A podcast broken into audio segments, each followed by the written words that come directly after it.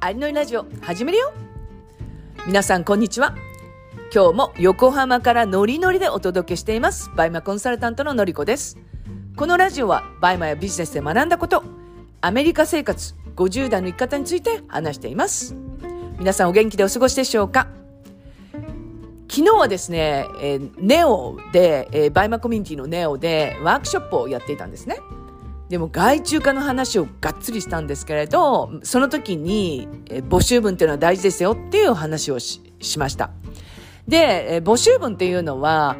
出品外注さんだけではなくて、えー、秘書さんとか、お問い合わせ対応さんとか、もう本当にもうどんな方にのお仕事でも、やはり募集文っていうのは大事なんですよね。で、これなんで大事かっていうと、その相性とか、あとは、こんな方に来ていただきたいっていうのは皆さんあるじゃないですか。で、その方に来ていただくためには、やはりその方に刺さる募集文を書かないと、そういう方が来てくださらないんですよ。これは、えー、例えば皆さんの中で、ママさんに来ていただきたいのか、本業を持ってる副業の方に来ていただきたいのか、専業主婦の方に来ていただきたいのか、男性の方に来ていただきたいのかっていう、まあ、そこによって、やっぱりその方に合う、その募集文の内容にしていかないと、その来ていただきたい方には来ていただけないっていうことがあります。で、私はネオで上位コースの方の募集文とかを、まあ、見て、で、まあ、直したりするんですね。で、ある方の募集文を見たときに、こうターゲットが定まってないなっていうふうに思ったんですよ。もうターゲットが幅が広すぎちゃって、で、そうなるとやっぱり幅が広いと、もうどなたも来ないっていうパターンになってしまうんですよ。で、その方にターゲットを絞りましょうっていうことをお伝えしたら、そこからターゲットを絞ったら、やっぱり応募にこうたくさん来てくださったっていうことで、私もすごい嬉しかったんですね。ですので、やはりターゲットを明確にするっていうことはすごく大事なことなんですよ。で、私の中の、えターゲットというかは、というかこだわりは1日4時間以上やっていただく方なんですね。ですので、今、あの、実際に、えー、一緒にお仕事をしている方っていうのは、海外在住で、お子さんに、え手のかからない方、もしくは、えー、お子さんがいらっしゃらない主婦の方っていうのが今多いんですね。皆さんの中でも、えターゲットをぜひ、え明確にして、え募集文を作っていただくといいかなってのは思います。冒頭からめちゃめちゃ、え長くなってしまったんですけれど、今日は節約するよりも稼ぐことにエネルギーを注ぎましょうっていうお話をしたいと思います。今、えー、このタイトルをお伝えしただけでなんかドキッとされてる方いませんか？私は専業主婦が長かったので、え節約っていうものを、まあ、した時期があります。この下時期があるっていうのはおかしいんですけれど、結構どんぶり感情みたいなとこがあったんですよ。で、そのなぜ私が節約をし始めたかっていうと、車を購入したんですけれど、まあ、そのローンが、その生活費の中にかなり割合的に占めるのが多いなっての思ったんですね。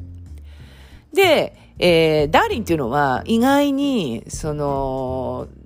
まあ、お給料がいくらもらってるかっていうのは、まあ、自分がその、もらってくるのはわかるんですけれど、その中の内訳っていうのを、まあ、よく分かっていないので、ですので、その車のローンとかも、なんか自分で勝手に決めて、えー、組んできてしまったんですね。で、その、あの、明細書というか請求書を見たら、結構、その1ヶ月の、えー、ローン代っていうのは高いなと思って、えー、そこからきちっと家計を見直さないと、これやばいなって思って、で、スプレッドシートにまとめて、なおかつ、その節約アプリみたいなのあるじゃないですか。あとは家計簿アプリみたいな。うん、ああいうのを使って、まあ、やり始めたんですね。で、その時に、やはり、その生活費が、まあ、どのぐらいで、あとは電気代がどのぐらいで、えインターネット代がどのぐらい？でそれまでって本当に私よく分かっていなかったんですよ。でもそこで初めてこう一つ一つこう見直していったら、いや結構うちの家計っていうのは、ま、貯蓄もできてないし、なんか趣味なんか回せる場合じゃないよみたいなのを思ったんですよ。で、えー、そこから、あの、こう、ダーリンにも、こう、毎月、いくらみたいに決めて、こう、渡していて、本人にしたらめちゃめちゃ不服だったみたいなんですけど、なんか自分が稼いだのに、なんで、お小遣い制にならなきゃいけないんだ、みたいなことを結構言ってた時期がありました。うん、でもそこでやはりその家計を見直すっていうのはすごい大事だなっていうのは思ってでそれこそ毎週こうランチに行っててでだったのがやっぱり2週間に1回に行くようにしたりとかああとはですねこう趣味に使ってたのが例えばその500ドルだったのを300ドルにしてみたりとかその200ドル浮いた分は、えー、貯蓄に回すとか他のものに回すとかっていう感じで、まあ、やっていたんですよ。でふと思った時にこの、えー、節約というかこの家計簿をずっとつけていくっていうその生活をこれからずっとしていかなきゃいけないのかって思った時もあったんですね。で、えー、もちろん節約っていうのは大事ですし今でもやっぱりその気持ちっていうのはありますので、うん、それが悪いとかいいの問題ではなくてその私が50代を迎えた時に老後の心配とかもしましたしこの節約をあと20年とか30年を続けなきゃいけないのかっていうのを感じた時になんかすっごく気持ちがなんかモヤモヤしちゃったんですよね。うん、だお金の尊さとかそのお給料のありがたさっていうのはあったんですけれどなんか私がその何も収入を得てないことでこういう生活をずっとしていかなきゃいけないんだって思った時になんか本当になんか嫌になっちゃったんですよね。そこでやっぱり私も稼ごうっていうか収入を得ようっていうのを思ったんですよ。だって私が、えー、500ドルでも1000ドルでも収入を得てればこの、えっと、生活っていうかが変わってきますし節約の仕方も変わってくると思うんですよ。それこそ、えー、ダーリンに例えば、えー、300ドルの、えー、毎月のそのお小遣いを渡していたのがそれが500ドルになったりとかあとは逆にもう好きなものをどんどん買ってもいいんだよっていうふうに言えるじゃないですか。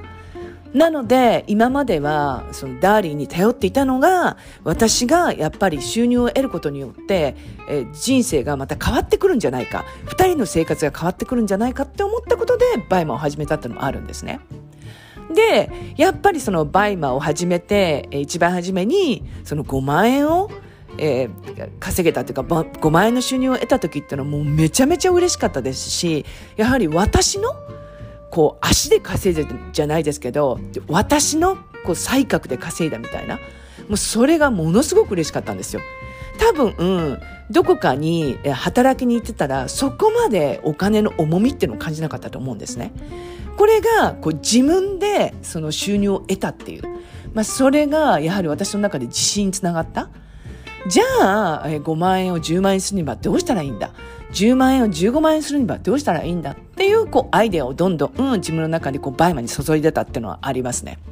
で、皆さんも今実際に、まあ、本業をやっていたりとか、パートに出ていたりとかして、やはりその1ヶ月まとまった、えお金をいただくっていう機会っていうのはあると思うんですね。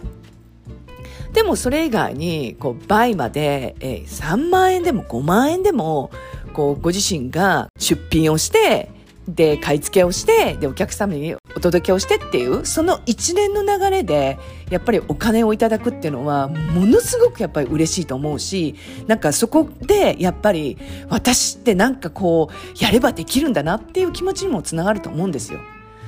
ですので、やはり倍まで稼ぐお金と、それとやっぱり月々に会社からいただくお金っていうのはやっぱり重みが私は違うと思います。で、もちろん私も、過去にはその会社勤めをしたりとか、あとは単発のお仕事をして、で、会社からまあお金をいただいてたこともありますので、ですので、まあ一概にその重みが違うって言い方をしたら失礼かもしれないんですけど、私の中ではやはりその倍まで、まあ、得た収入っていうののなんか重さっていうのをすごい感じてで特にそこに、まあ、外注さんがいたりすると、まあ、その方たちに給料を、まあ、渡ししたりしなければいけませんのでなのでどんどんその重さっていうのが、まあ、出てくるかなっていうのはあります。ということで今回は節約することも大事なんですけれどこうご自身で収入を得るっていうそこに、まあ、エネルギーを注ぐとどんな世界が待ってるかなっていうことを、まあ、お話をさせていただきました。え今日も一日元気でお過ごしください。それでは。